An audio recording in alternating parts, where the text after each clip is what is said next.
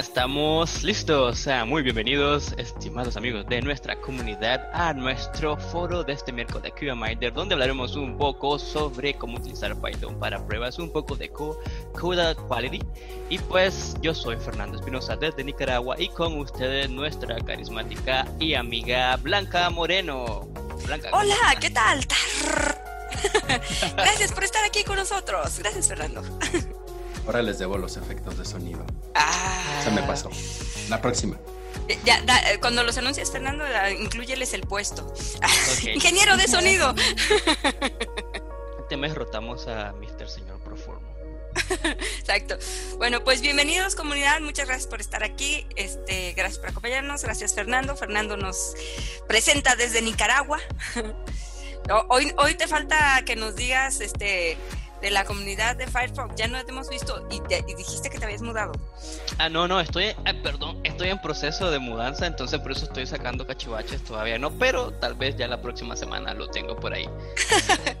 ok, bien, muy bien. También, bueno, también me acompaña este de la comunidad de Pilatam, Paul Barajas. Hola, Paul, preséntate para que te conozca el público.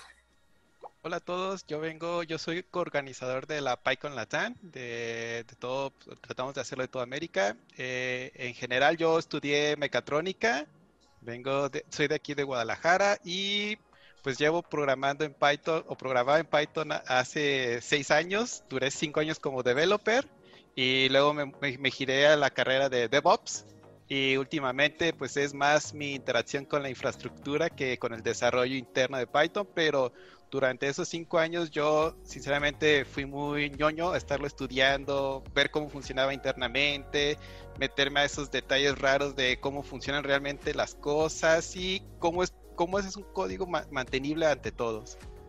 Ok, ok. Ah, me sentí bien, más amigos ñoños. Ah.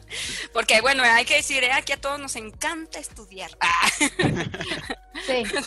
Eh, bueno, también nos acompaña el señor Performo. Leandro, ¿cómo estás?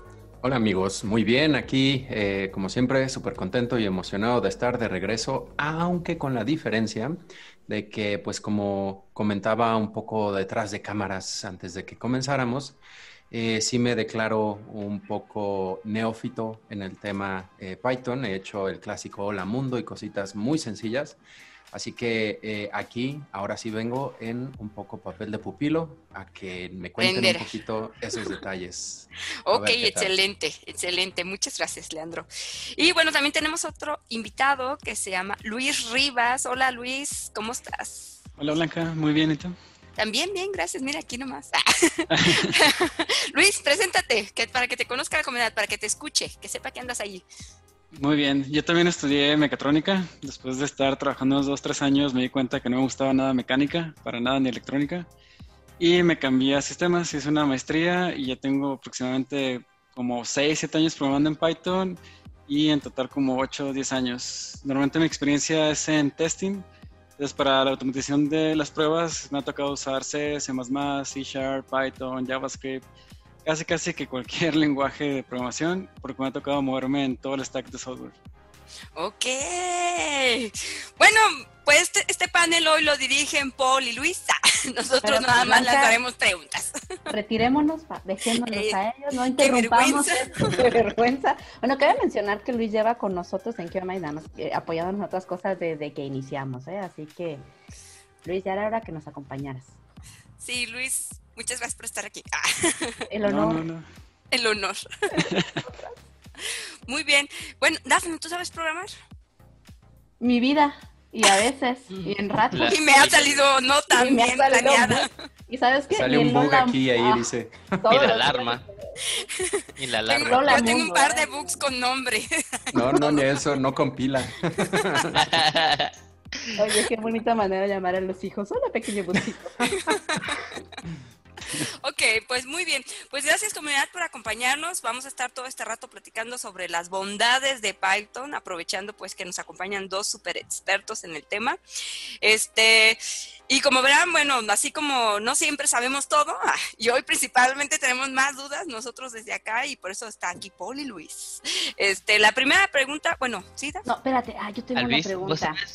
Que tenemos apodos, a Luis le vamos a poner el programador de mil lenguajes. Siempre Luis nos dice que programa en tanto el programador de mil lenguajes. El señor de los mil lenguajes, ya, ya, ya. El señor de los ya mil está. Ya está su apodo, lo siento Luis, ya está- va a salir tu cartita. a la Ya fui bautizado. ya. Bienvenido. Pero yo tengo mi primera duda, así como así, que no sé programar ni nada. Bueno, he tenido algo de experiencia con Java, JavaScript, eh, muy poquitita, digo, he visto Python, pero ¿cuál es la diferencia entre, entre un lenguaje y otro? ¿Y cuáles son las bondades de Python? A Paul. ver, Paul. Paul. Paul, por favor, Paul. Dinos, Paul, Eh, ¿cuáles son las ventajas? yo creo que Háblanos bonito para- de Python. Sí, sí. Yo creo que una de las principales ventajas es eh, el camino o la carrera para aprender el lenguaje. Es un poco más sencillo porque realmente cuando estamos en la, universidad aprendiendo Java o C y todos esos lenguajes, pues te tiendes, tiendes a estar explorando o entender cómo trabaja la memoria, el proceso y todas esas cosas, pero Python te da la facilidad de poder meterte al lenguaje de programación de una manera rápida y con el tiempo, claro, pues vayas vayas metiendo algoritmos, eh, algún patrón de diseño y todo eso, porque te da, te da las herramientas para que tú vayas creciendo rápido. En cambio, yo creo que lo poco que hice en Java fue en la universidad y nunca me gustó, fue hacer una calculadora. Y, Porque ustedes también, ¿no? Cuando estaban programando, ¿qué hiciste? ¿Una calculadora? y, pues mayor, mayor parte de, la- de tu tiempo estás investigando cómo va a funcionar la sintaxis que resolviendo el problema. Entonces Mm. te estás dedicando más a eso. A eso. Ok, ok. Muy bien. ¿Alguno de ustedes intentó, bueno, le, pregunto a los que no sabemos programar, ¿intentó programar con Python? Digo, porque Pa- Paul está diciendo que es bien fácil, pero yo no lo he intentado. Pues sí, yo ahí puedo confesar que tuve tantita experiencia. Tristemente, eh, no me ha tocado participar en ningún proyecto que usen ese lenguaje de programación porque pues generalmente es cuando eh, no es que a uno le nazca y hoy voy a entrenarme completamente en, no sé, COBOL porque... pues, Como las me dietas, ¿no? Hoy, hoy no voy a comer hamburguesas, por si acaso. No, bueno, las hamburguesas sí, son, no, no las dejen de lado. son muy padres. Pero eh, ahí, pues, en ese sentido, pues sí hice algo de experimentos, eh, el clásico La Mundo y cosas súper sencillas, donde no tuve la suficiente oportunidad de comparar esas diferencias. eh, pues que se mencionan, ¿no? Ahí me gustaría, aparte de ciertas cosas de la sintaxis, eh, pues sí, me gustaría que pues, me platiquen por qué debería usar Python aparte de esas diferencias de escribir el lenguaje y eh, cuáles son las razones también por las que algunos equipos pues, se deciden por ese lenguaje en particular, ¿no? Como les digo, me ha tocado desde tener que brincar en un ABAP, eh, C++, eh, C Sharp, Visual Basic, hasta cosas raras.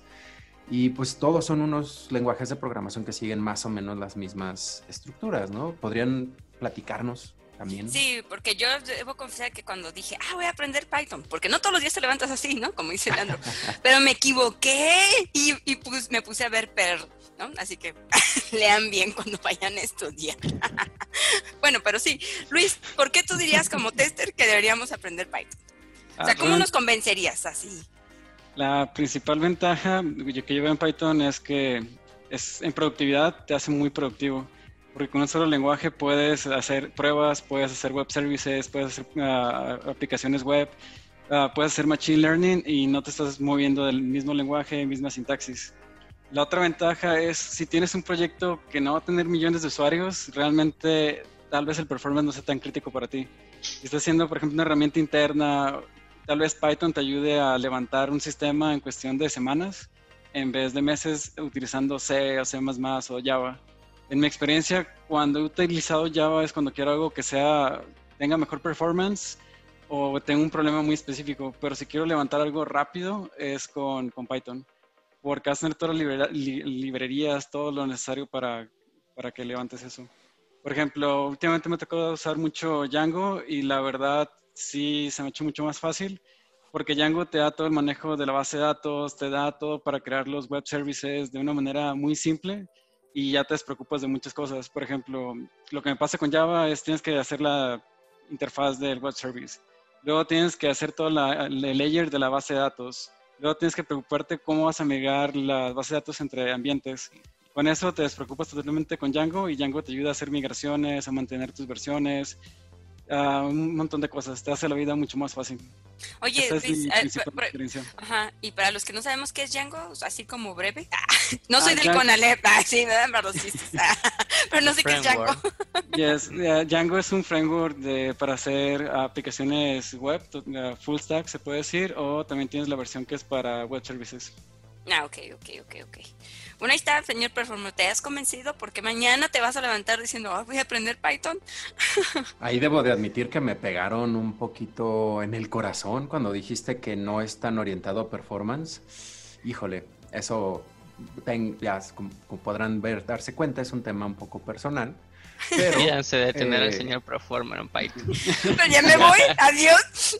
este, cuídense mucho, buenas noches, nos vemos la semana no, no, No, no, señor Performo. Ahí en los comentarios alguien te recomendó Python Locust para performance. ¿Locust? Luis, tú has usado Locust, ¿no? También. Sí, lo he usado para pruebas de performance. ¿Ves? Convence más al señor Performer para que ya mañana cambie. He usado Locust y ahí es también parte de lo poco que tengo de exposición con Python.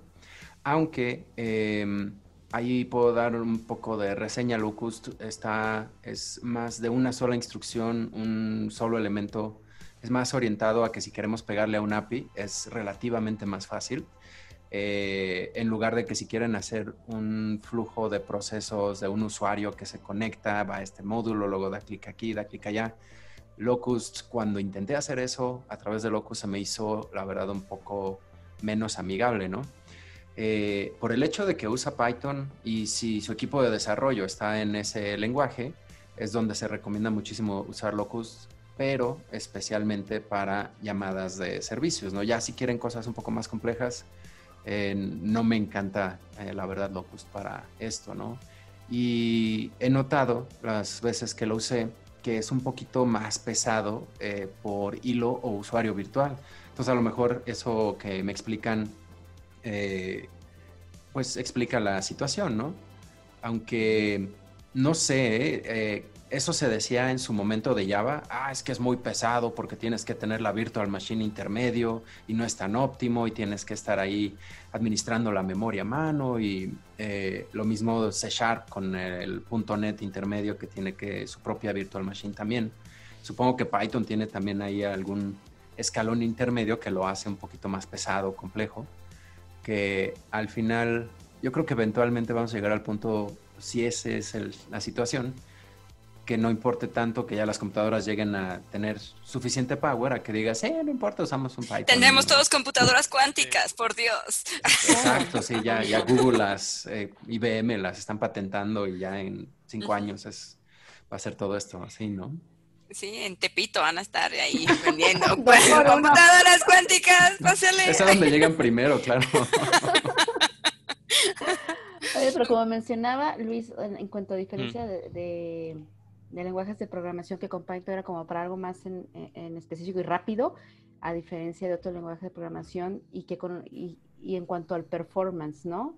Entonces, eso quiere decir que utilizar Python realmente no, no afecta el performance de la aplicación? No, bueno, habría que ver cómo en, qué aplicaciones usarlo, ¿no? es un poquito más pesado en general, quisiera, eh, es lo que entendí, ¿no? Ay, yo tengo esa duda, ¿por qué? Yo, yo quiero comentar algo, y además eso, hoy, hoy con eso toda la nube, pues podemos dar escalamientos eh, eh verticales, de horizontales, perdón, más fácil de si necesitas, tienes más carga, digamos en una página web o algo así, es más sencillo en una aplicación, digamos, de Python, porque al final, pues si ya te mueves a todo ese mundo de los contenedores y todo eso, es fácil hacer una replicación de la misma aplicación en diferentes puntos. Y ya pues se meten temas de networking para manejar la carga. Entonces... Creo... Eh, creo que, bueno, una de las cosas que mencionaban, que el por qué podría utilizarlo yo en testing, a diferencia de otros, de otros lenguajes. Por ejemplo, como siempre, el típico versus de Python versus Java. porque para empezar, pues, eh, una de las grandes diferencias es que Python es un lenguaje interpretado, supongo yo, pues no sé mucho de eso. Y Java eh, es, creo que es un híbrido entre copilado y luego emulado, porque primero se copila y luego pasa por la máquina virtual. Este, pero volviendo al caso, es una, una de las cosas que lo hace interesante aprender Python es por la cuestión de machine learning. Es mucho más fácil construir, este, eh, construir pruebas basadas en machine learning con Python. Según él, él he leído un poco, ¿verdad? Sobre eso. Eh, sin embargo, en Java pues no, no hemos visto tanta tanta popularidad en ese tema en machine learning y pues este es un tema como que lleva como que están este, siendo este, muy populares las personas que trabajan con Java, perdón, con Python. Entonces, como que ahí sería la parte, como que, ok, aprender Python, ¿por qué? Pues por Machine Learning, ¿no? por Machine, porque quiero. ahí, la verdad, concuerdo, es lo que he escuchado de la mayor ventaja Python y me parece que también Ruby ah, son como que las armas elegidas para eh, cuando es tema de Machine Learning y, e inteligencia artificial, ¿no? Eh, lo cual aquí me trae una pregunta capciosa, un poco eh, malintencionada, porque, bueno, no me voy a estar alejando un poco del tema de Python, cómo prueban temas de Machine Learning, eh, programas de Machine Learning hechos en Python, ¿no? no sé si alguno de ustedes tenga esa experiencia, ¿no? Si han hecho programas pues vamos a hacer un programa de hablando de inteligencia artificial y machine learning en unas dos, tres semanas, dos semanas creo. Ahí ya, ya platicaremos bien eso, ¿no? Pero es un tema importante porque sí hay que definir si Python es la, el arma de elección porque es muy bueno para Machine Learning, ahí hay un poco de intersección, ¿no? Otra cosa que ahorita quiero debatir un poquito con esto, de que tiene módulos, tiene componentes y cosas fáciles que lo hacen relativamente sencillo eh, ahí debatiría, bueno, en Java tenemos librerías, tenemos clases que también descargas, implementas en C Sharp, en... Porque quieren que lo deje, diles. hasta el C, el C viejito, así que decíamos que es de, viejitos y lo usábamos en mis días. Eh, teníamos los includes, que jalabas eh, archivos de referencia para nada más facilitar el proceso, ¿no? ¿Cuál, cuál, es, ¿Cuál dirían que es la diferencia? Yo digo que es tema de costumbre. Yo antes programaba en C y amaba C hasta que empecé a usar Python y literalmente cuando empezaron a latiguear de que tenía que entregar el proyecto en dos días, en C tenía que hacer más líneas de código para entregar lo que tenía que hacer. En Python tal vez eran la mitad de líneas o un cuarto de líneas.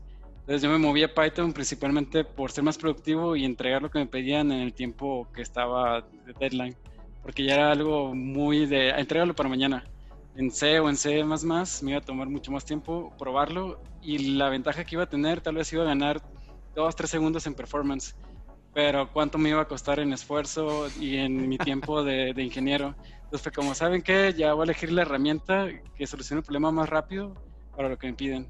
Y en mis horas de sueño, ¿no? Ajá. dormir o no dormir? Mi estabilidad emocional lo define todo. Vamos a ir por Python. Entonces, si usted está teniendo problemas en su trabajo, ¿por qué no termina? No, en su vida personal, porque solo trabajar, váyase por Python. Aprenda Python. Muy bien. De hecho, a eso que comenta, uno de mis primeros trabajos fue en sistemas embebidos para la zona automotriz. Y de hecho, todo el área de pruebas no lo hacías en C. Era Python o Perl la mayoría Perl porque ya la mayoría de la gente que había pues, está un poco grande. no, no querían cambiar de lenguaje. Síganle, síganle. ¿Quién? No, yo fui por error. Sálganse de mi patio. Yo, yo tengo, yo tengo una buena. Yo creo que tengo una muy buena razón para usar Python y es que la mayoría de los errores, espero no equivocarme, se generan por el dichoso punto y coma y no tenemos ese problema en Python, creo yo. ¿No tenemos punto y coma en Python? Sí. No, pero tienes problemas de, de, identación, que es lo mismo. Ok, si no es el punto y coma es otra cosa. Pensé sí. que. Sí, el que no es hábil para programar, no es hábil para programar. Híjole. Ay, qué cosas. Pues que no siempre se te pierde un punto y coma. Pues ahí no vas a tener ese problema. Yo les quería hacer un buen anuncio. Y, no le deseo nada eh, a los lenguajes de programación que no tienen el punto y coma, pero tienen una estructura así. Supongo que con Python puede ser un poco más difícil, ¿no? Porque por lo que mencionas, indentación es como indica eh, Determina cambios sintácticos. Y ahí sí al menos un punto y coma es más visible, pero una indentación, un tabulador así, pues no se ve, nada más está medio movidito, ¿no? ¿Es, eh, eh, ¿es similar al problema que tienen? Ahí te podría decir eh, sí, porque en esa parte, desde que se creó el lenguaje de Python, fueron muy estrictos con eso de los espacios, de que tu método debe tener cuatro espacios por ley, si no, eh, cuando quieres pues, interpretar el programa te va decir no puedo, no, entiendo esto. Entonces, si tienes que estar ahí vigilando, o como ya en Bash, digamos, si en programado en Bash es que ya agregas como una slash invertida para mantener tu salto de líneas y para llevar ese orden en tu código. Entonces, sí es muy estricto ahí. Ok, ok. A ver, bueno, pero una pregunta entonces, partiendo de, este, si ya dice Luis, si usted tiene problemas en ser muy lento programando, aprenda Python. Pero bueno, si yo quiero aprender Python, también necesito saber algo más antes. O sea, o ya tengo suerte y puedo aprender. Eso es todo. O sea, o es muy sencillo aprender Python como para que de pronto no sé nada y quiero iniciar en Python. Ajá, o sea, ¿cuánto es lo normal para aprender? O sea, si yo te digo, ay, aprendí durante dos años, ya me veo rarita. O no, en una semana. no, no, rarita ya está. es que dicen, los dos que han aprendido, o sea, nosotros no sabemos, díganme. y queremos aprender, o sea. Ajá, ¿tú qué piensas? la manita.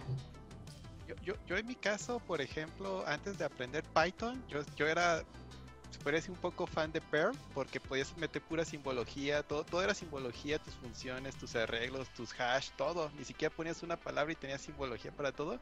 Y me encantaba porque también las expresiones regulares iban a la mano.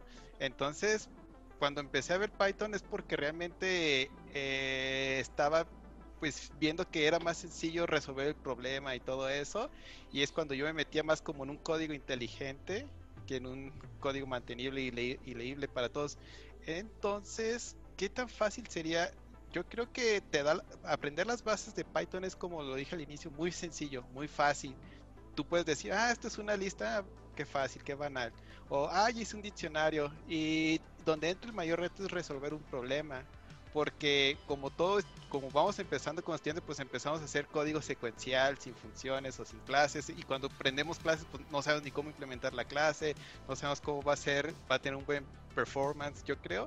Entonces ahí es donde va agarrando la dificultad del lenguaje, principalmente.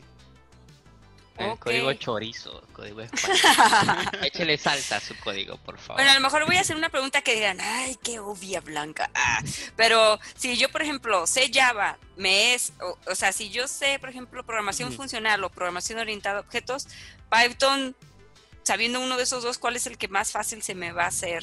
o sea, perdón, ¿qué tan fácil se me hace sabiendo uno u otro? Pasarme a Python. Ajá, pasarme a Con, qué me voy a bloquear o con qué voy a decir, oye, esto es diferente acá y no lo voy a lograr o, o se me hace más difícil o más fácil? Si yo me sí, lo que dijo Daphne. Traducción. Yo creo que es una cuestión de concepto Ah, porque al final cuando uno domina cómo funcionan ciertos elementos, ya cuando por ejemplo trabajamos en proyectos orientados a objetos y sabemos cómo, cómo, cómo, cómo funcionan los conceptos, creo que hacer el cambio de un lenguaje a otro son cosas de pura sintaxis y la sintaxis uno las puede leer en la documentación.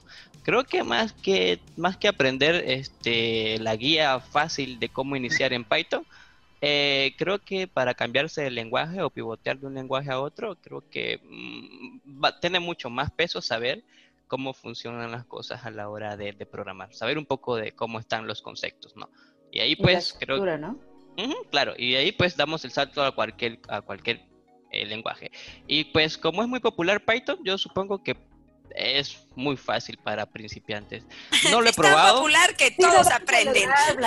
no, semana. Una semana. No, no, puede, puede ser posible, ¿no? Este, estábamos, cuando estábamos hablando ahorita eh, eh, al inicio, antes de hacer el, en vivo, es un lenguaje muy popular, ¿no? Todo el mundo anda con la fiebre de Python ahorita. Y pues como que hay mucha gente hablando español y muchas guías por todos lados, muchos tutoriales aquí y allá. Entonces, no creo, creo que sí sería, es como que viable aprender Python de una manera bastante rápida. Creo que en unos tres meses ya aprendes algo estable de Python y el resto del año pues puedes formalizarte bien. Digo yo, pues que yo no sé tanto.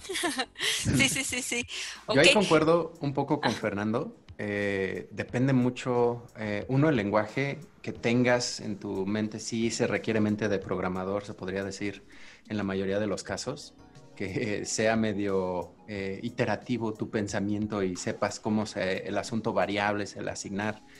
Y también el tiempo que te va a tomar depende mucho de qué es lo que estás buscando hacer porque de nuevo el Hola Mundo lo saqué en media hora, a lo mejor eh, algún conocido que no tiene experiencia en programación se tardará cuatro horas, un día en sacar un Hola Mundo. Y, pero ya si quieres hacer algo mucho más complejo, eh, depende mucho, uno, lo que quieras hacer y dos, el lenguaje. Pues de nuevo, como mencionan, ¿no? Inteligencia artificial, machine learning, eh, yo no sabría por dónde empezar, no lo he intentado y la verdad me declaro muy neófito en ese tema.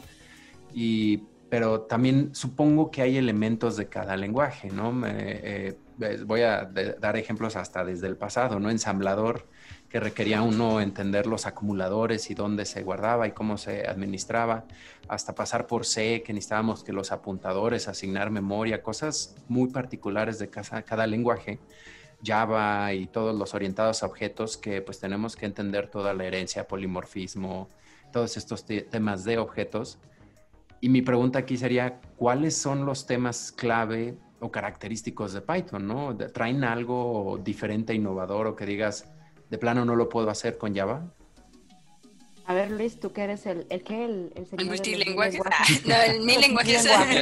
El señor de las multilenguas. Yo lo que veo con Python, bueno, yo aprendí a programar en C, luego me voy a C++, luego a C Sharp, Java, pero cuando llegué a Python, lo que más me conflictó es que, no sé, era demasiado de demasiada libertad, era como programar sin supervisión.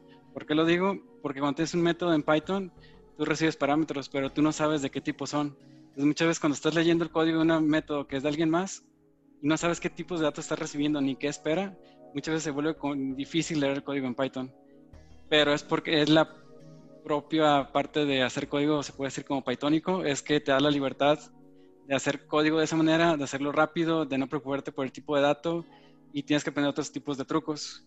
Dentro de toda la programación Python existe el término código pythónico, que quiere decir que está más cercano a la sintaxis que es deseada en Python o cómo está construido el lenguaje. Entonces, los temas principales, yo creo, en Python para aprenderlo sería aprender a manejar listas, a cómo hacer operaciones con las listas, porque uno los puede iterar, simplificar. Hay operadores típicos de Python que no existen en Java o son un poquito más complejos en Java. Luego son diccionarios, también es algo clave en Python, es lo que más se usa. Luego sería tuplas y sets. Y si entiendes esos conceptos básicos, yo creo que puedes hacer muchísimas cosas en Python y es algo que puedes aprender en cuestión de meses. Ok, ok. Bueno, pero a ver, yo soy tester y caí a ser tester porque no quise programar, ¿no? Y a lo mejor ahora ha pasado el tiempo y como tester digo, ah, sí tengo que aprender a programar. Entonces, me queda claro que lo que están diciendo que Python es muy buena idea para aprenderlo.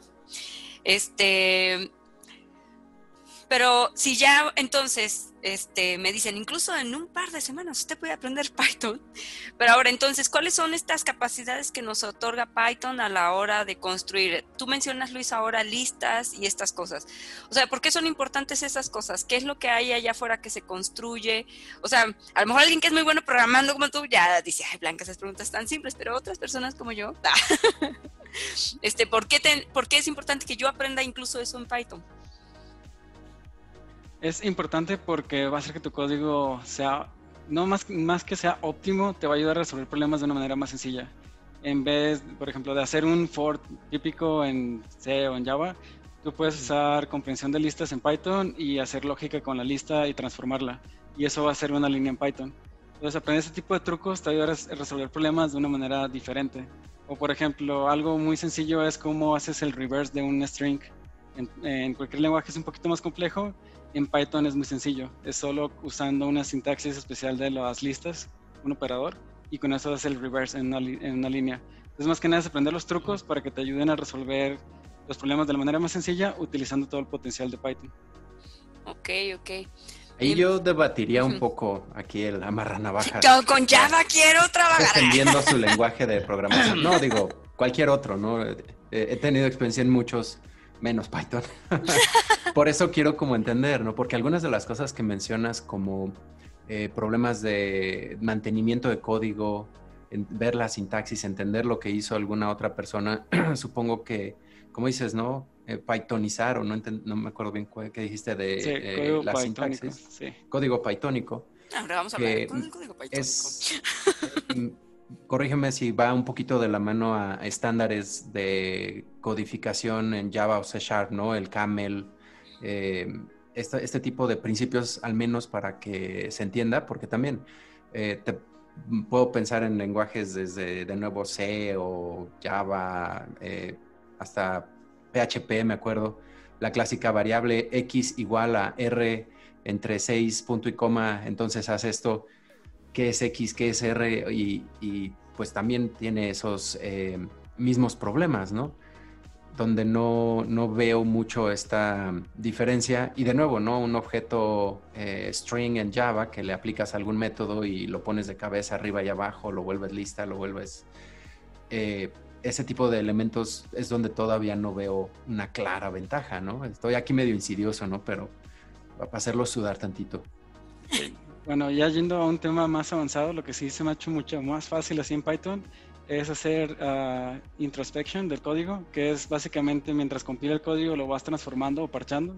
En Java tienes que, es más complejo, porque si quieres cambiar una clase o agregarle funcionalidad al vuelo, tienes que agregar esa funcionalidad al momento de compilar y usar instrucciones especiales para que cuando compile el código te inyecte código a las clases que tienes.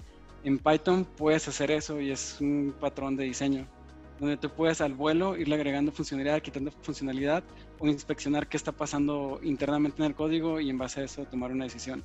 Eso se me ha hecho mucho más fácil en Python y es porque es interpretado. como tienes el intérprete, realmente tienes acceso a todo lo que está pasando en memoria y en el lenguaje. Entonces te facilita ese tipo de cosas. Y de los estándares, sí, hay, un, hay una documentación de estándares de Python que es el, normalmente es PEP8, que te dice toda la sintaxis. Y sí es muy similar a la de C o C++, donde te dice qué usar, qué no usar, recomendaciones, cómo definir variables. Es similar. Lo único diferente es que yo lo que veo en Java es que Java te va llevando a que uses estructuras de datos. Tú cuando usas una lista, tienes una interfaz de una lista. Y tú le dices, quiero que sea una lista de arrays, una lista de ligada, tú defines qué tipo de dato quieres usar con tu lista. Solo tienes la, interfaz y ya luego la empiezas a utilizar.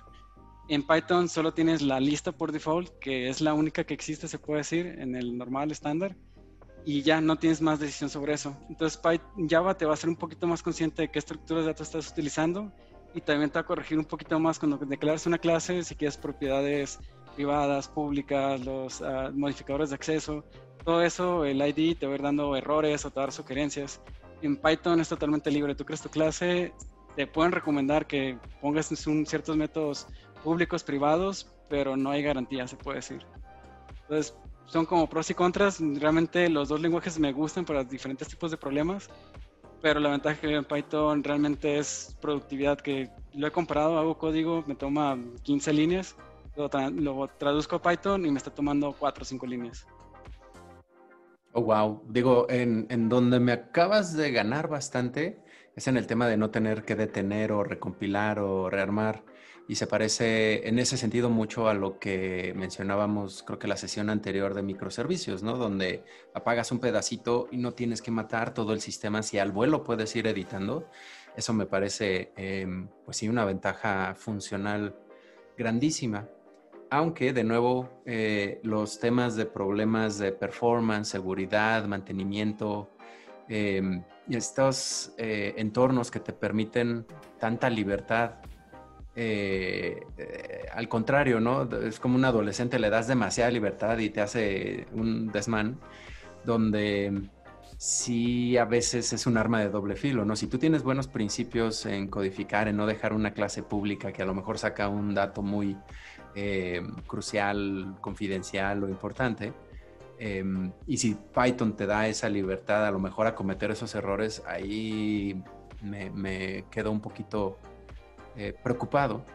Pero, eh, de nuevo, es un una gran ventaja lo que mencionas de poder estar cambiando cosas al vuelo sin tener que pues matar todo el resto de la aplicación o como dices, no recompilar todo, generar tus jars y todo lo que se necesite. Eso me acaba de interesar bastante. Muy bien, el señor Performance se pasó al Team Python. Bien, hemos evangelizado a alguien más. Muy bien, bravo, bravo, bravo. Lo logramos, cerramos esto, muchas gracias. ok, bueno, está genial. Y bueno, entonces ahora, si dices, ya sabemos programar, está bien que vayas hacia la parte, puede ser por un lado, este, tener un código que sí tiene cierta calidad, ¿no? O sea, también, eh, Paul, por ahí platícanos qué herramientas utilizas o incluso por qué llegaste tan lejos ahora hasta DevOps. ¿Fue gracias al Python? ¿Fue culpa del Python? ya no más. Creo que pues en mi carrera también pues me metí mucho con lo de sistemas operativos como GNU Linux y pues toda esa parte de administración. Eso lo hacía como cuando tenía 18 años por esa edad. Y ya cuando empecé a trabajar es cuando me metí más con los lenguajes de programación. Entonces, va a decir que tiene 20. Eso fue como los 18 ah. años. no, así desde los 5 años empecé con él. Joven. Entonces, yo creo que es una evolución que tenemos casi todos los programadores de cómo hacemos mejor ahora las cosas. Entonces, cuando tú vas desarrollando en Python o ya tienes más conocimiento, dices, pues no me está gustando mucho cómo lo estoy implementando o realmente te entra cómo podría realmente implementar un patrón de diseño aquí, no sé, un singleton o algo así. Y es ahí cuando tú dices, también me gustaría que empezar a medir si realmente estoy cubriendo todo el código mediante pruebas, si realmente estoy siguiendo los estándares que había mencionado Liz del PEP 8, qué herramientas me ayudan. En este caso, para Python nos puede ayudar como el caso de PyLint. Y tenemos, en el caso de que ya eres un poco más estricto con tu código, hay una herramienta de Python que se llama Macabre para poder medir la complejidad de tu código, pero no, no tan matemáticamente, sino simplemente eh, tu función tiene dos pasos y listo. Esas son herramientas que yo recomendaría mucho. Una vez que estás pasando de, de, beginner a intermedio y, experto, de utilizar estas herramientas mucho. Ok, ok.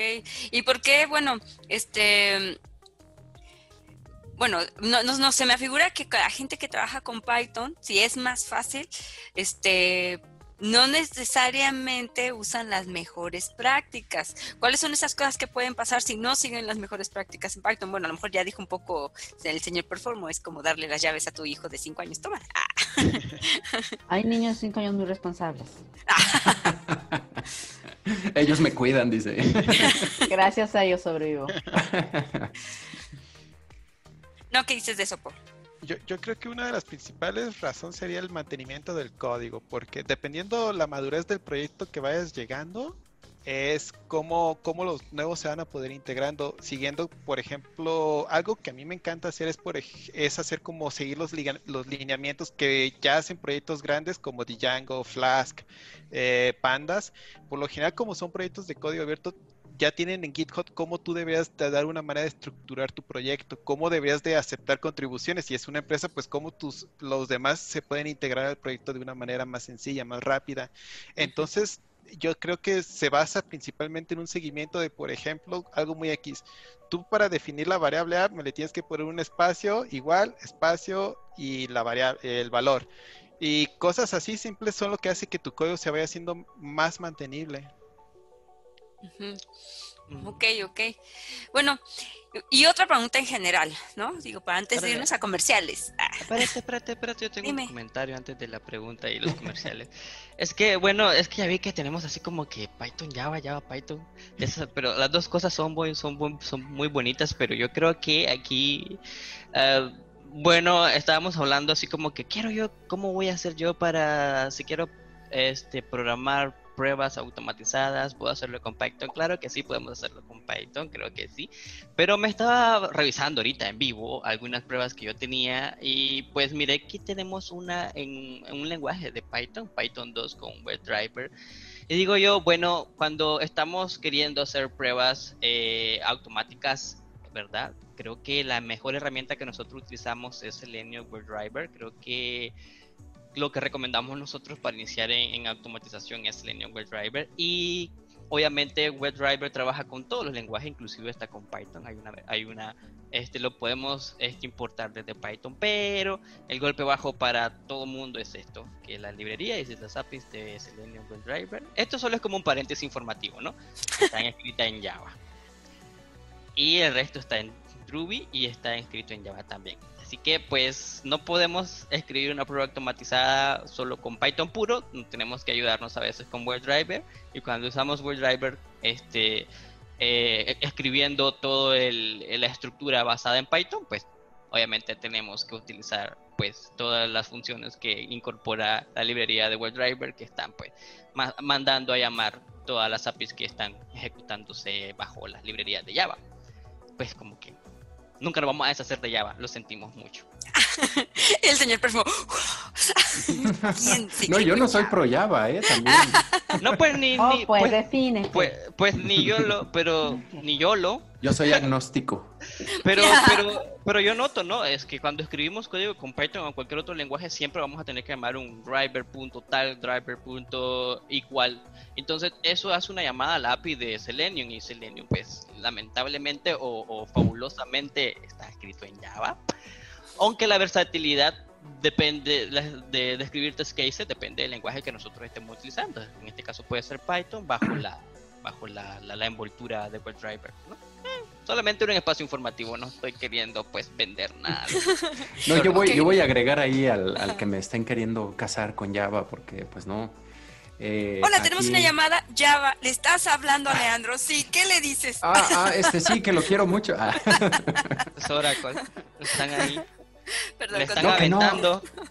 Esa certificación te la teníamos. No, no es cierto. Eh, pero ahí sí voy a agregar un comentario, una recomendación. Como bien mencionó Luis y Paul, que Python tiene algunas eh, ventajas y, eh, digamos, privilegios sobre de otros lenguajes de programación donde no se ha podido hacer, eh, pues, ciertas funcionalidades o no se han podido lograr que sean tan buenas, ¿no? Habían detalles eh, que recuerdo yo odiaba de inteligencia artificial en sus inicios de Prolog, que si es que esto no lo entiendo, las, los árboles de decisión y todo este detalle eh, eh, está horrible. Nunca lo volví a usar, aparte de en esas épocas de la escuela. Pero también, si me preguntan, por ejemplo, lenguajes de programación para generar carga, les podría decir, me gustaría mucho más hacerlo con lenguajes más ligeros para que sea más ligera mi automatización, no sea tan pesado, bla, bla, bla.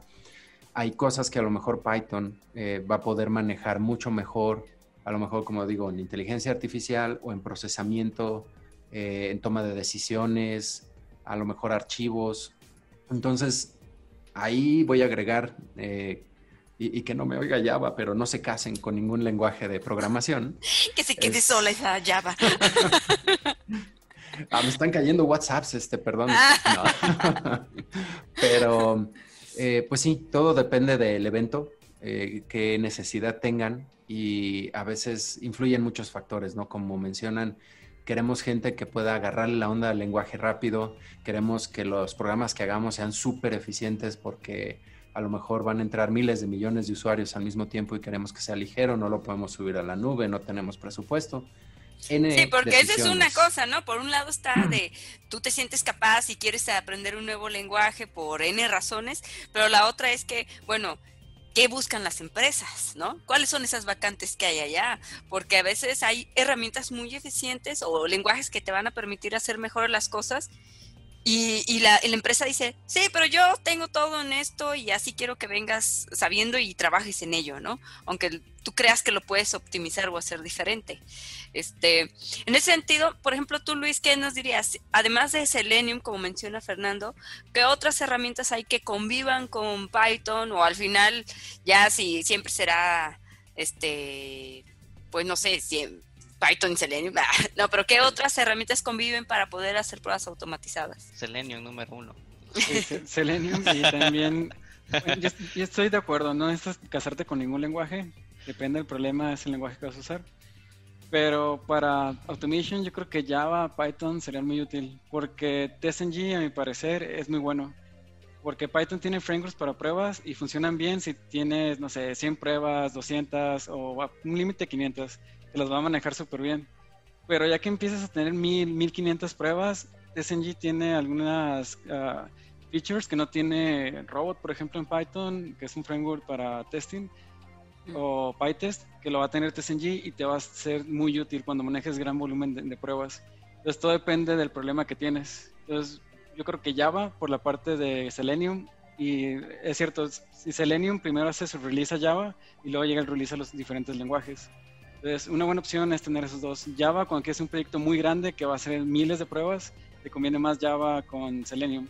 Pero si es un proyecto ligero donde quieres pruebas de aceptación y van a ser 50, 60, con Python y Robot lo sacas muy rápido. Robot, yes, cierto. Ok, ok. ¿Tú qué dices? Ah, dime. ¿Y tú qué dices, Daf? No, yo tengo mi duda, ¿no? Este, y en cuestión a, a, empresas, a qué es lo que el mercado está buscando, ¿qué busca más el mercado? ¿Python o Java? ¿Qué debería usar más el mercado? Ah. No, no, déjate que debe, porque a veces ni saben, pues, pero ¿qué es lo que más buscan? O sea, pues nosotros podríamos decir que Java. Híjole, sí, creo que he visto más Java. Python está agarrando fuerza e importancia, pero creo que todavía Java tiene la gran mayoría del mercado. Yo digo 50 y 50. He visto varios vacantes en Python, pero también no dejan de salir sus, sus, requerimientos en Java. Porque no, y también agregan aquí el punto .NET, también, Ajá, eh, sí, claro. tiene un buena segmento de mercado, digamos. Hay un sitio, creo que se llama HackerRank, ¿no? Que luego saca ellos sus estadísticas como de cuál es el lenguaje que más, este, em, hay, bueno, no sé si en su plataforma o son los que más solicitan, pero lo que sí he visto es que hay una concentración mayor de, de proyectos donde se requiere Python, digamos como de pues, no sé, empresas europeas, ¿no? Clientes europeos. Este, y siento yo que luego hay muchos proyectos que no llegan hasta Latinoamérica porque, pues no es que no nos sientan, ah, ya no son capaces, más bien es, ¿quién sabe Python? ¿No? De pronto, este, si no hay el, el, las personas con el conocimiento, ¿cómo muevo esos proyectos también a, esos lados? Oh, wow. Eh, eh, ya me vine aquí de curioso a San Google a preguntarle. Ajá. Eh, el número uno es JavaScript, por bastante, porque pues sí, está regado por todos lados. Y el número dos está Python. Wow. Olvídense de Java. Vamos por JavaScript, y Python. Sí, por ahí en los comentarios compartieron este alguien un tutorial sobre Python. Este, búsquenlo, métanse y empiecenle, porque ya están viendo que esto va a ser tendencia. Hay un tutorial muy bueno en línea gratis que es de Dr. Shock, se llama. Es un señor de Estados Unidos. Creó todo su contenido web y la verdad yo creo que es el mejor mm, intro Python que he visto. Tiene su material en YouTube, tiene un PDF con ejercicios y lo explica muy bien. Y de acuerdo a Paul, podemos empezar en una cuestión de semanas.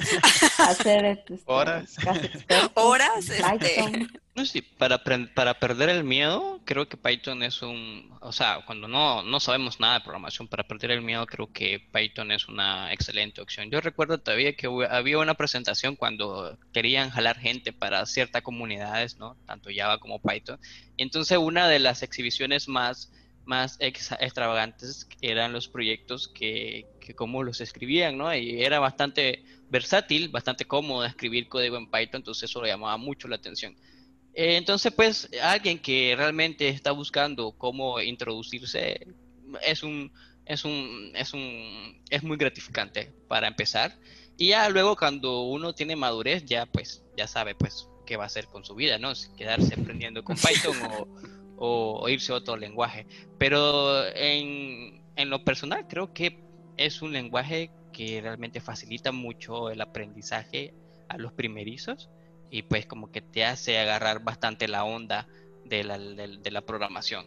La siguiente reunión voy a traer a la comunidad de Java, los de Python, a los de .NET. A ver, discutan. A ver, a ver, a ver. ¿Qué quién va yo con palomitas No, no. acá así de, vamos, ¿quién es el mejor? Cuéntenos. Yo, yo puedo, yo tolero, yo tolero a la gente de Python, a los de .NET. Ah, no. Ah, ah, la palabra, Fer. Yo puedo sentarme en un panel tolero. con ellos a discutir, sí, sí. Ese, ese día yo le hago la introducción y nos vemos.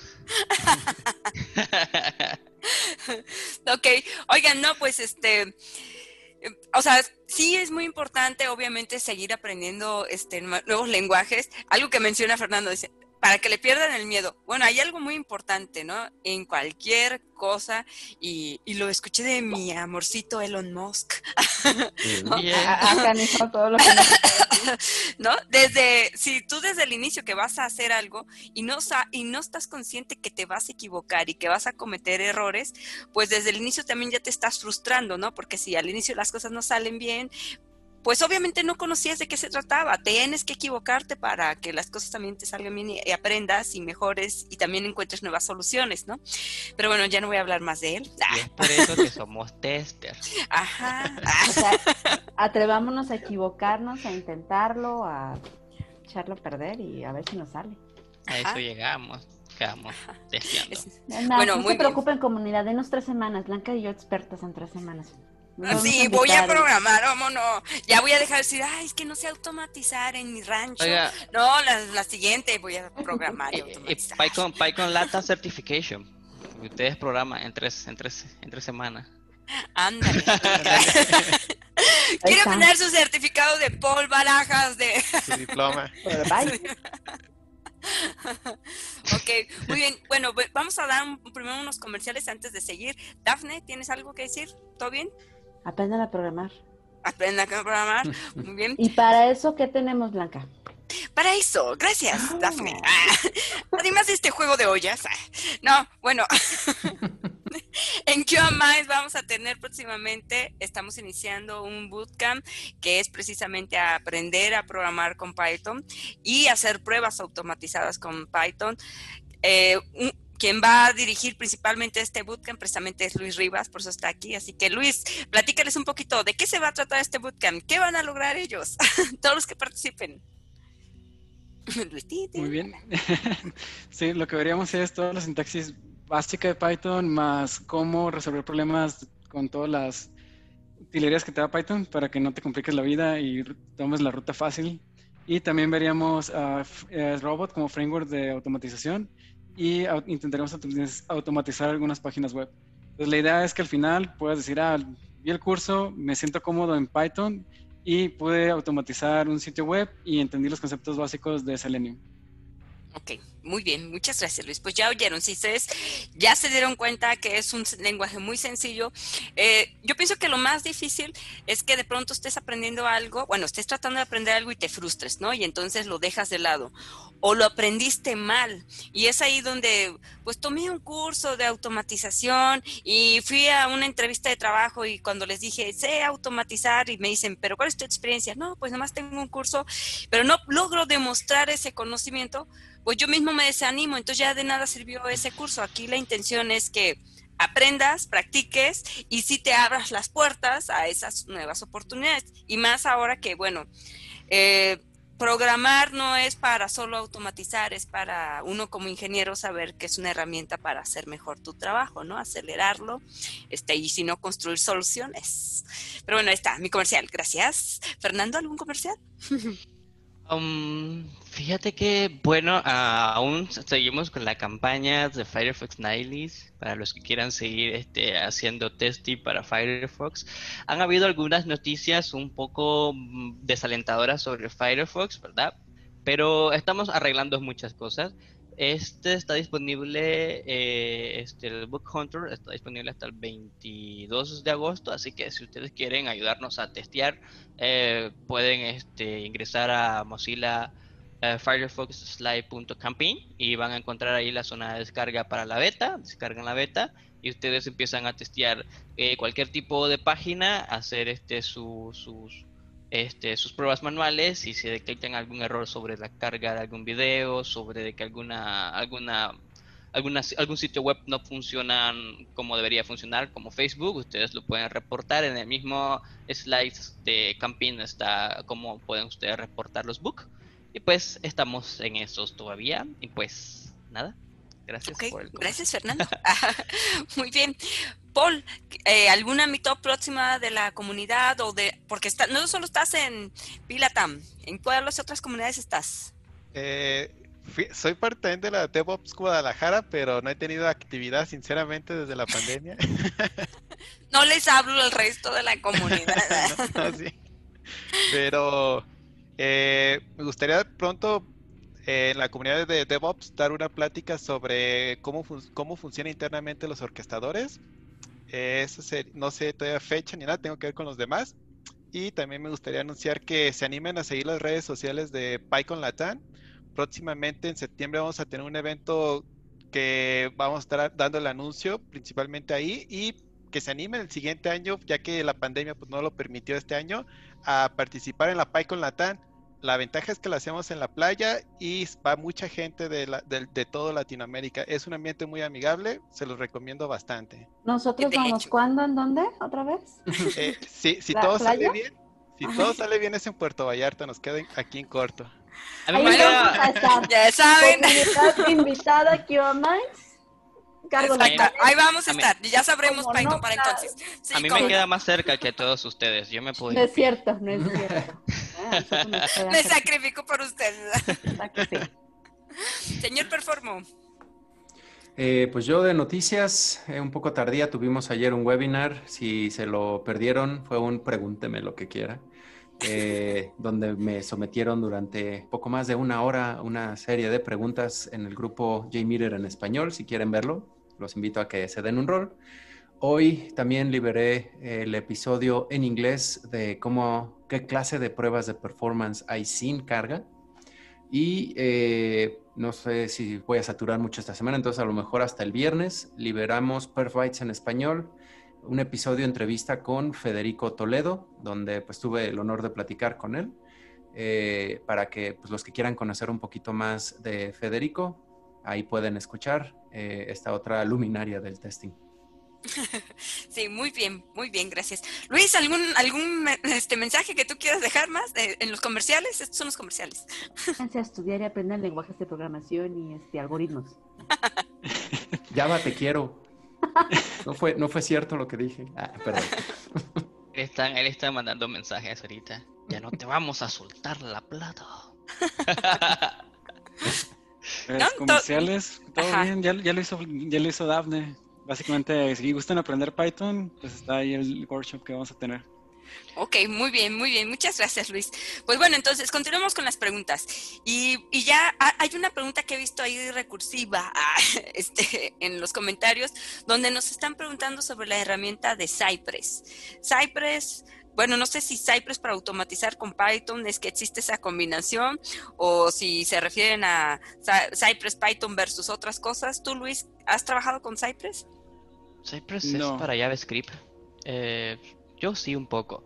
Hasta donde sé, eh, eh, es, una, es, muy diferente, eh, es con JavaScript, es muy bonito, es bastante ligero, pero hay una de las cosas por la cual este, yo, no, yo no lo recomiendo para proyectos grandes, porque la limitante que tiene es que solo puede trabajar bajo un ambiente donde se ejecutan las cosas en, en Google Browser, y pues como tester necesitamos diferentes ambientes de navegación.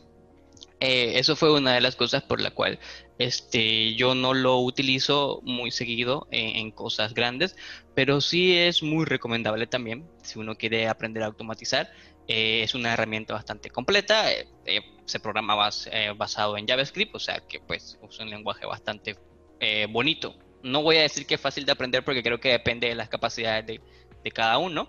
Y pues este cuenta con un dashboard que está bien preparado para para todo con todas las herramientas que uno necesita para poder encontrar los elementos que vamos a automatizar. Y también puede funcionar para aquellos que son más hardcore a través de la terminal.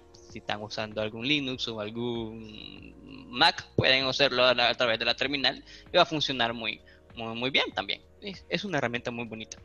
Ok, entonces estoy entendiendo. O sea, la recomendación es cuando quieres eh, ya seleccionar un, un, stack de herramientas, o sea, pues el lenguaje o las herramientas, ya sea para automatizar, también tienes que pensar entonces primero el tamaño del proyecto. Ah, exacto, sí. Ok, entonces, ¿en qué tamaños de proyectos Python es el chido? Eh, no lo sé, yo no programo en ¿Paul? Python. Ah, Paul, Luisa. Si son pruebas automáticas, yo diría que si son menos de 500 en Python lo puedes hacer. Ya si es un volumen más grande de 500, sería mejor con Java, TSNG o otra opción. Ok, ok. ¿Y tú, Paul, en cuestiones de programación? ¿De utilizar de, de los que mencionaron? Ah, no, bueno, que tú digas Python, o sea, ¿de qué tamaño tiene que ser el proyecto para que tú digas, ah, si es de ese tamaño, sí conviene? Ah, Entonces yo- va a decir, yo lo hago. Lo hago a mano. Yo digo que, pues puedes desde 10, 500, pues de- yo mi, mi manera es meterte a, lo- a la a GitHub o algo así, contribuyendo, animarte a unirte a una comunidad, más que nada. Ah, ok, o sea, usted no se preocupe por el tamaño del proyecto, vaya y contribuya en los proyectos. Muy bien. De- Yo, yo creo que Python está preparado para proyectos amplios, pero creo que no, si vale, vale la pena analizar eh, para qué tipo de proyecto vamos a, a utilizarlos. ¿no? Y que- que para lo que es bueno uno, pues el otro puede ser mejor. No lo sé, digo pues. Si hay proyectos grandes, por ejemplo, ah, Pinterest está hecho en Python, el backend, pero como mencionaban, para hacer, llegar a un nivel intermedio o, básico en Python es muy rápido, puede ser cuestión de meses, pero creo que te toma mucho más tiempo llegar a un nivel avanzado en Python que en Java, porque muchas cosas no te las va a dar el IDE y no vas a tener ayuda. Tienes que leer mucho, ver ejemplos, repositorios de proyectos formales, ver qué prácticas están siguiendo. Tienes que poner mucho de tu parte para llegar a ese nivel avanzado donde puedas organizar un proyecto muy grande y que sea mantenible. Entonces, yo lo recomendaría si en una empresa, si es una página web o un sistema, si tiene una carga de unos 10.000 usuarios, tranquilamente Python la va a sacar y no vas a perder mucho performance. Si ya es algo más grande que eso, sí sería ver qué requerimientos se tienen y qué opción sería la indicada. Ok, bueno, ahí está. Luis sabe todo. A ver si es que todavía sabe más Luis. Por ahí preguntan en el chat que algún framework eh, con Python o de Python para automatizar pruebas de APIs. Oigan, y le- no, síguele, síguele tú, Luis. Yo iba a decir otra cosa. Ah, sí, están hablando con Luis. Sí. Para automatizar pruebas de APIs podría ser, depende de la complejidad de las pruebas, pero lo más básico sería empezar con PyTest, si son pruebas sencillas. Luego incluso se podría poner a robot. Ah, una vez mezclé robot con Locust para hacer un framework como híbrido, donde tienes tus pruebas de performance y a la vez lo que definiste para performance lo puedes utilizar para tus pruebas como de aceptación de tus APIs. Entonces sería PyTest, luego robot y luego Locust. Ah, ¿Qué más que? Quiero uno para una fiesta de 15 años. Ah. ok, ok. Pues bueno, pues muy bien. Muchas gracias, chicos. Es- Vamos a... ¿No tenemos preguntas, Dafne? ¿No? No, no tenemos más preguntas. Le- les acaba de llegar el correo de la administración de CubaMinder donde vamos a asistir gratis al workshop. Mira, aquí Ok, está. con Luis Rivas. No, bueno, el, el bootcamp con Luis Rivas es un bootcamp de 10 semanas, ¿no? Es intensivo porque realmente se meten a profundidad para aprender. Digo, Luis lo dice súper fácil, ¿no? Pero sí vamos a... Pero es Luis. Pero es Luis, claro, él domina Mínimo salen, temas. Salen programando en 10 lenguajes. Exacto. Mínimo. No importa qué lenguaje sabe usted, él le va a enseñar Python, ah, van a ver fundamentos de testing, también van a abordar un poco de JIT para poder manejar sus repositorios y todo, así que usted no se preocupe, usted va a saber hacer pruebas automatizadas saliendo de ahí, va a entender cómo se hacen esos frameworks que construye Luis. Solo sabe español, el único lenguaje, no se preocupe, va a aprender. Exacto. Muy bien. Pues bueno, pues vamos cerrando. Este, y algo que me puedan compartir cada uno de ustedes al respecto de lo que aprendieron de esta sesión, porque esta vez yo no sé nada de Python. ¿no? Yo quiero una historia de terror. Ajá. ¿Qué es lo más feo que te ha pasado en Python? No lo más bonito. Ya dije, ya los convencimos de Python, pero ¿de qué tiene ya que somos cuidarse? Team Python, pero ahora quiero que me digas lo feo. Ajá, ¿de qué me Ah. tengo ¿Qué que cuidar? Creo que en uno de mis casos no fue tanto de desarrollo, fue un descuido personal. En una de las empresas que trabajé, pues no había metido nada a un kit, a una versión de controles. Y por ahí se me fue en la línea de comandos un remover todo. Entonces era el trabajo de tres semanas que me había dedicado. Y sí fue doloroso. No En importa que con Python programa uno rápido, fueron tres semanas. Sí, entonces sí que es independiente, pero aprender versiones de controles es muy importante. ¿Ven por qué les decimos que vamos a incluir JIT? Para que no les pase eso. Muy bien, muchas gracias, Paul. Luis, tú algo que nos cuentes, historias de terror, así que digas, híjole, eso es algo que cuiden con Python de todas maneras. Ah, déjale una, la más, la que me pasó más veces es poner un cambio de una línea en Python de indentación, no darme cuenta, mandar el código y que se rompiera todo el ambiente. El ambiente era del de, el de pruebas, pero de todas maneras se rompió todo el ambiente y se murió todo el web service. Y es porque a veces Python, mm, como es interpretado, no te va a detectar ciertos errores que son como muy básicos de indentación o una variable que no existe, cosas así pequeñas se te pueden ir, se va hasta producción y hasta que se ejecuta la del web service empieza a tronar todo y te das cuenta en ese momento. Sí, bueno, entonces sí, o sea, el punto es que cuando trabaje con cualquier lenguaje, descanse, duerma bien, esté atento, enfóquese. Hidrátese, tome vitaminas, aliméntese bien. Bien, Luis. Chocolate. No chocolates y nueces. Ajá, Fernando. Ah, ¿qué? ¿Qué estamos hablando? que, no, que si cuando usaste Python, ¿por qué no lo usaste más? A ver. Ah, órale, no, este, yo casi no he usado Python, pero, pero sí, este, eh, bueno, creo que solo hay un proyecto y es, lo estoy, lo estoy viendo aquí ahora mismo y pues no más, solamente escribí, este, un par de Comentarios, clases. esto es código de Python, no lo toque. Hola Exacto, mundo, ¿cómo estás? Y luego tengo un dev ya haciendo la llamada de la clase donde ya uso un poco de Selenium WebDriver. Y pues yo soy neófito en Python, prometo aprender porque he visto que es muy chido. Por pero- lo que dicen aquí. Pero, pero, pero en el... Y luego les cuento qué historia de terror traigo con Python. Bueno, va. Muchas gracias, Fernando. Señor Performo. Ah, bueno, mi historia de terror, eh, Python solo me usó una noche y nunca más me habló y ahora Java no quiere nada tampoco. No, no es- Ambos están Em. enojados conmigo. Eh, no, pues de nuevo, eh, solo tuve esa eh, breve experiencia de intentar un hola mundo nada más por estar de ocioso y curioso en ver qué era esta cosa de Python. Y pues eh, lamentablemente mi historia de terror es que pues no me ha tocado estar en ningún proyecto que lo tenga. Tal vez, y estoy eh, aquí eh, imaginando deduciendo un poco forzadamente, por lo que mencionan de que el performance en Python per se no es demasiado bueno. A lo mejor todo el mundo dice, sí, pues vamos a tener problemas, ni para qué le hablamos, es Python, no, ya tiene sus defectitos y no lo vamos a hacer que haga sufrir esta interfaz, ¿no? Pero pues sí, la verdad, eh, me encantaría tener un poco más de experiencias con Python y pues tener que meterme a investigarlo, aprenderlo y dominarlo y que ya me hable más seguido. Está, únete a nuestro reto de tres semanas volviéndose Ahí estoy en, en Instagram, arroba señor performo, send nudes, no, no es cierto. Python, háblame, mándame un mensaje, inbox. Lo siento, sentimos, sen- sentimos, Ah, estamos, estamos, ta- estamos tan avergonzados por no saber Python, lo siento. Ya sé, ¿no? Yo, yo no tengo historia de terror, yo lo confundí y puse Perl. Di Perl. Eso es de ofensivo. Yo hasta bárbaro. lo confundí. A ti sí, Python te va a dejar de hablar, ¿eh? No, voy a aprender Python, van a ver, oh, me cae no. Voy a hacer un, un, en vivo de Blanca, así como este, el Big Brother, ¿no? Me voy a sentar en mi computadora, voy a empezar por Hola Mundo. Hola. o sea, perla. bueno, pues, Spring, Spring, hola, mundo, muerto. exacto, lista. Síganme para más consejos. Muy bien, pues, bueno, Daphne, creo que tampoco programas en esto, ¿verdad? tampoco tienes es solo mi vida y la verdad es que fallo bastante. Y la alarma, y eso que la pones mal. me levanto tarde.